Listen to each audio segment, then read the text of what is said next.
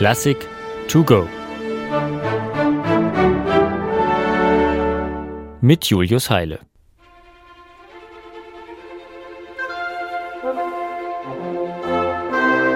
Nächsten August reise ich nach Schottland. Mit einer Harke für Volksmelodien, einem Ohr für die schönen, duftigen Gegenden und einem Herz für die nackten Beine der Bewohner. Voller Vorfreude blickte Felix Mendelssohn im März 1829 auf einen der Höhepunkte seiner großen Reise durch Europa. Schottland. Das war für damalige Künstler ein absolutes Traumziel. So wie heute ganze Scharen nach Island oder Irland pilgern, um Drehorte gewisser Erfolgsserien mit eigenen Augen gesehen zu haben, so musste damals einfach jeder Bildungsbürger mal in Schottland gewesen sein.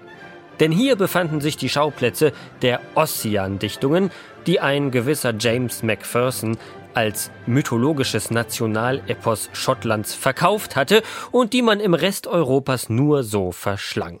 Shakespeares Macbeth und Schillers Maria Stuart nicht zu vergessen. Schottland, so fremd und doch so nah, da wollte man hin.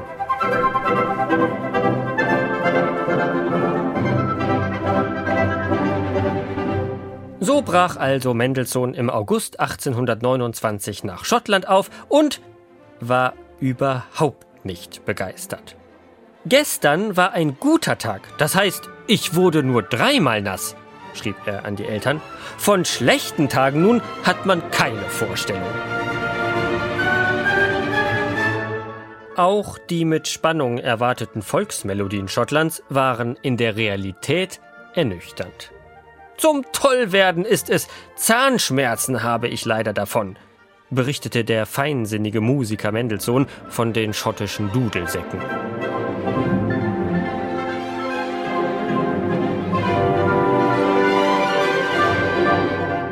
Und trotzdem, für eine neue Sinfonie bot die Reise Inspiration genug.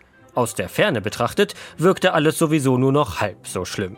Längst wieder zurück in der deutschen Heimat dachte Mendelssohn einige Jahre später, offenbar ganz ohne Zahnschmerzen, an die schottische Volksmusik zurück und widmete ihr den zweiten Satz seiner Sinfonie A-Moll.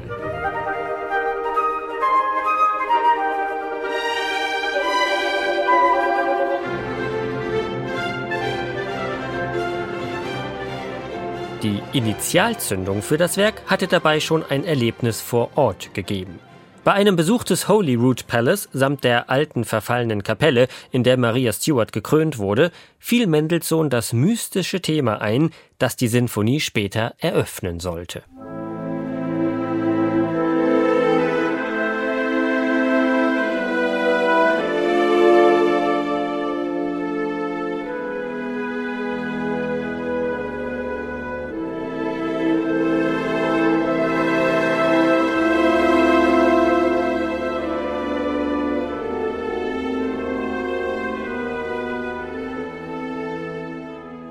Und auch sonst scheint vor allem das raue, nasse Klima Schottlands den Tonfall des Werks durchaus angeregt zu haben. Etwa wenn es im Orchester stürmt und wogt, wie auf der Überfahrt zu den Hebriden, auf der Mendelssohn seekrank wurde.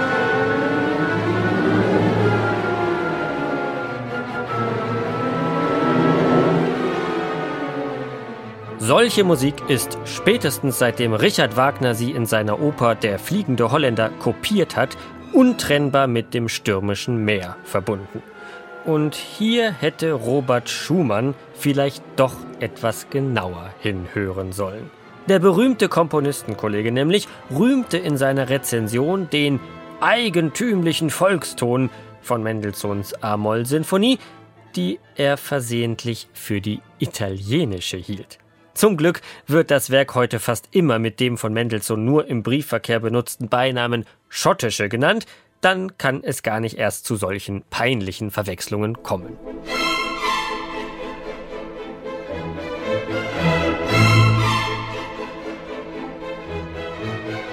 Schumanns Irrtum ist zugleich aber auch eine Warnung. Es wäre falsch, die Sinfonie bloß als musikalische Urlaubspostkarte zu betrachten und ständig nach einer Geschichte hinter den Noten zu suchen. Ob also das Finale der Sinfonie von einer historischen Schlacht erzählt, die am Ende gewonnen ist, oder ob wir im hymnischen Schlussgesang die abendliche Hoffnung auf einen von den guten Tagen in Schottland nachspüren sollen, ist doch Nebensache.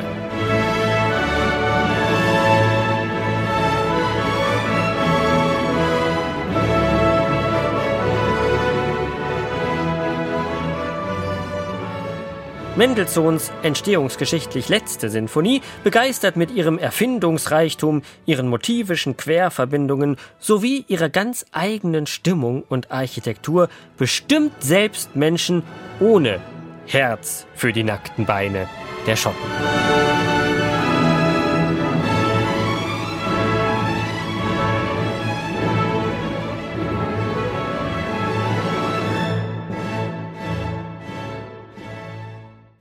Eine digitale Werkeinführung des Norddeutschen Rundfunks. Weitere Folgen finden Sie unter ndr.de-classic to go.